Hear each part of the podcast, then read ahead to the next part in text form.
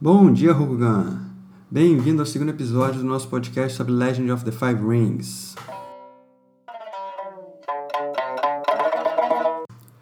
Aqui quem fala é o Shinjo Kamui, também conhecido como Tadeu, e o assunto de hoje vai ser o que, que é a lenda dos Cinco Anéis que dá nome a esse famoso jogo. Então, da onde vem a lenda dos Cinco Anéis? Bem, ela vem do livro do japonês Miyamoto Musashi, um dos samurais mais conhecidos do Japão. O livro que ele escreveu chamado Gohin no Shu, que traduzido do japonês vira o livro dos Cinco Anéis. E é baseado nessa obra que a filosofia do Legend of the Five Rings foi construída. Esse livro é um tratado sobre estratégia e combate que o Musashi escreveu baseado nas experiências de vida dele no Japão feudal.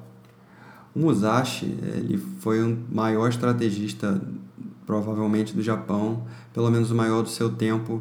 Ele mudou o pensamento japonês sobre a guerra e a estratégia, influenciou muito o como é, as pessoas entendiam estratégia através do, do livro dele e da escola de luta dele. E todo esse conhecimento estratégico dele veio de uma vida de duelos, de guerra, de morte. Ele, com 13 anos, já estava enfrentando adultos em duelos de espada. Com 16, ele estava participando da guerra, a Batalha de Sekigahara, que marcou o início do período Edo no Japão, marcou o início do shogunato do clã Tokugawa, que durou mais de 200 anos. Ele, antes e depois da guerra, ficou conhecido por desafiar várias escolas de Kenjutsu no Japão e acumulou inúmeros inimigos e, e desafetos. Inclusive, um dos seus inimigos mais famosos foi o Sasaki Kojiro, não sei se eu pronunciei direito, mas tudo bem, que era o maior espadachim da época. E ao derrotar ele, o Musashi ganhou né, o, o reconhecimento do, de como o maior duelista do, daquele período no Japão. Inclusive, ele fundou a escola de luta dele depois de enfrentar o, o Kojiro. É, ele vagou anos e anos e anos pelo Japão como um Ushashugyo, que é um, um guerreiro andarilho em busca de conhecimento e de desafios. E, essa, e, e esse duelo contra o, o Kojiro é particularmente importante porque no Japão é, isso influenciou muitas obras, é, muita coisa pela rivalidade que foi gerada entre os estilos e entre os dois espadachins, até culminar na morte do Kojiro pelo Musashi. Para vocês terem uma ideia assim de como é que isso está dentro da cultura japonesa, a luta dos dois, o nome original da equipe Rocket, do Justin James, do Pokémon, é Amusashi e Okojiro. então, o, Koji, o, o Musashi está aí presente na cultura japonesa até no Pokémon. Mas fora o Pokémon, né, a gente está aqui para falar do Legend of the Five Rings. Então, como é que é esse livro que Musashi escreveu de estratégia e ensinamento de vida, filosofia e o que, que ele aprendeu na jornada dele. O livro é realmente baseado em, em, em cinco elementos e cinco anéis. Ele começa falando da terra, vai para a água, fogo, o vento e no fim o vazio, nessa ordem mesmo. E ele vai descrevendo a estratégia da batalha e de como é que ele enxerga as coisas através de cada elemento, como um, agrupamento de, de filosofias que representam um elemento. Por exemplo, no livro da Terra, ele fala muito sobre o conhecimento do terreno, do tempo e das armas, as ferramentas que você tem à disposição e de que como outros caminhos, outras profissões são similares à, à guerra. Como um, ele fala muito como um carpinteiro constrói uma casa e tem o domínio do tempo, do terreno, das ferramentas dele para fazer aquilo, para entender as pessoas que estão trabalhando com ele e etc.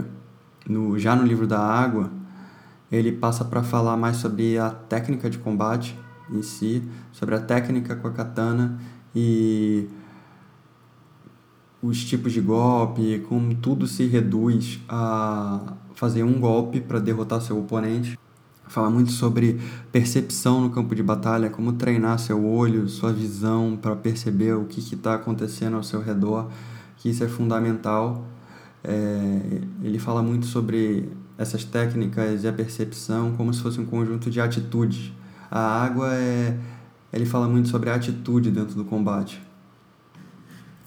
Já passando para o livro do fogo, ele explica sobre situações de combate específicas e como você usa é, essas situações para para dominar a guerra.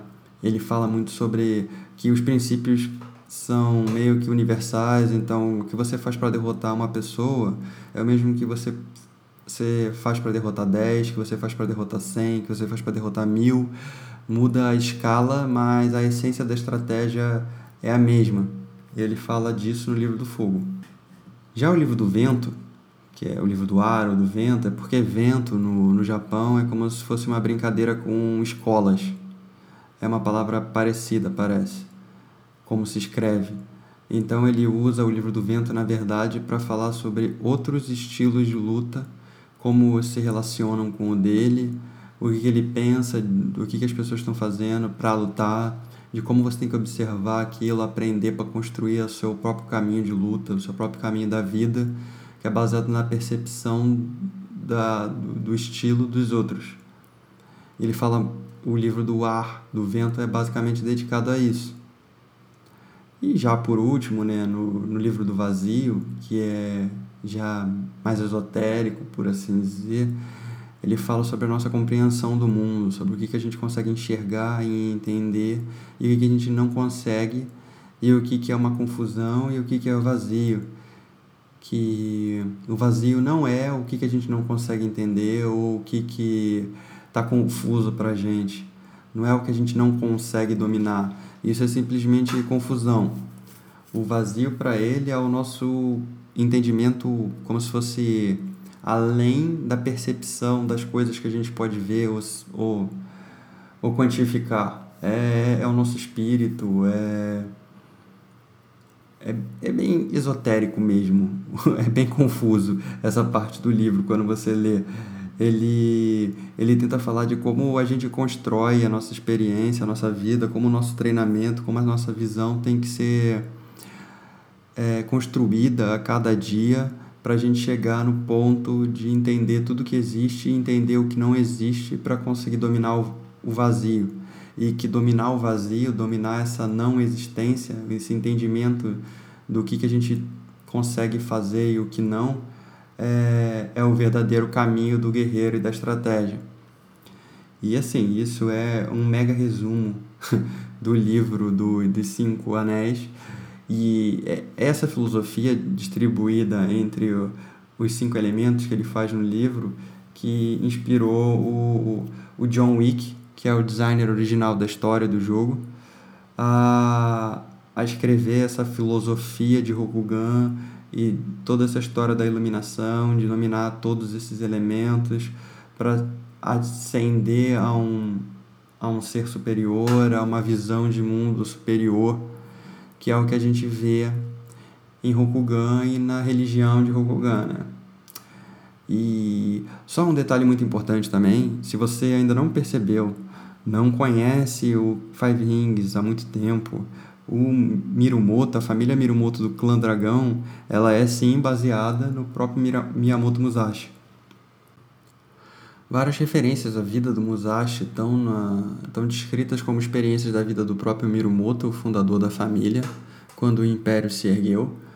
Ele também fundou a escola do Niten Shiryu, é, que era baseada em combate contra múltiplos oponentes usando a katana e a wakizashi. Isso era incomum no Japão naquela época. É, a maioria das escolas de luta usam a, a katana com as duas mãos. Embora também as pessoas achem que o Niten seja sobre virar um, um helicóptero de, japonês de espadadas, Não é isso. Ele prega o combate individual com a katana e o combate múltiplo com a katana wakizashi para é, ameaçar o inimigo por todos os inimigos por todos os lados. A escola dos Mirumoto é basicamente isso também. O Mirumoto tem um filho adotivo que segue os ensinamentos da, da sua escola de luta, assim como o Musashi também cria um garoto e ele vira o seu herdeiro. É, a rivalidade do Musashi com o Kojiro é entre os Mirumoto e os Kakita como duelistas. Na história do jogo original, que a gente ainda não sabe se tudo está refletido no jogo novo, o, o Mirumoto foi um dos trovões escolhidos pelo Shinsei para derrotar o Fuleng no primeiro dia do trovão. E o filho dele, o Mirumoto Rojatsu, esse filho adotivo, que é a mesma história do Musashi, ele continua a família, continua a escola de luta do seu pai e eventualmente ele entra em duelos com o Kakita original, o marido da, da Doji, que era um mestre duelista reconhecido pelo imperador também. E em uma batalha, os dois se enfrentam num duelo de, de morte e o, o Kakita consegue matar o Rojatsu com um golpe só, porém ele fica mortalmente ferido e prefere fazer o sacrifício ritual dos samurais no campo de batalha com a espada do próprio Rojatsu. E com isso fica essa rusga milenária entre as duas famílias em Rokugan, refletindo também Musashi e o Kojiro como ref, reflete até hoje na cultura japonesa. E por hoje, gente, eu acho que é isso. Não quero me estender muito para não entediar vocês. Quem quiser ler, é, existe o livro A Lenda dos Cinco Anéis em português, acredito que em várias versões. Eu tenho uma pequenininha de 2005, vocês devem conseguir uma na internet fácil. É uma leitura rápida, não é tão grande quanto a Arte da Guerra. Eu achei até mais fácil de ler que a Arte da Guerra. A Arte da Guerra tem passagens bem complicadas, é um livro bem denso para ser lido. Eu acho que o Musashi consegue ser mais didático, mais simples para tentar passar o que, que ele quer no livro dele, pelo menos na versão que eu li, brasileira. Espero que vocês também tenham gostado aí. Semana que vem a gente vai trazer um assunto novo. É, eu espero que seja interessante. Obrigado pelo feedback aí do pessoal que tá falando. Ajusta isso, ajusta aquilo. É, é realmente a primeira vez que eu estou fazendo esse tipo de coisa. Não tenho experiência com áudio nem nada. E Vamos ver aí como é que vai melhorando, como é que vai acontecendo e como é que o Legend of the Five Rings vai se desdobrando no Brasil nesse final de ano. Porque o Campeonato Brasileiro está acabando, né? E a gente tem que fazer alguma coisa, falar de alguma coisa. E vai ser Five Rings, né? então é isso aí, pessoal. Até semana que vem, até a próxima. Um grande abraço.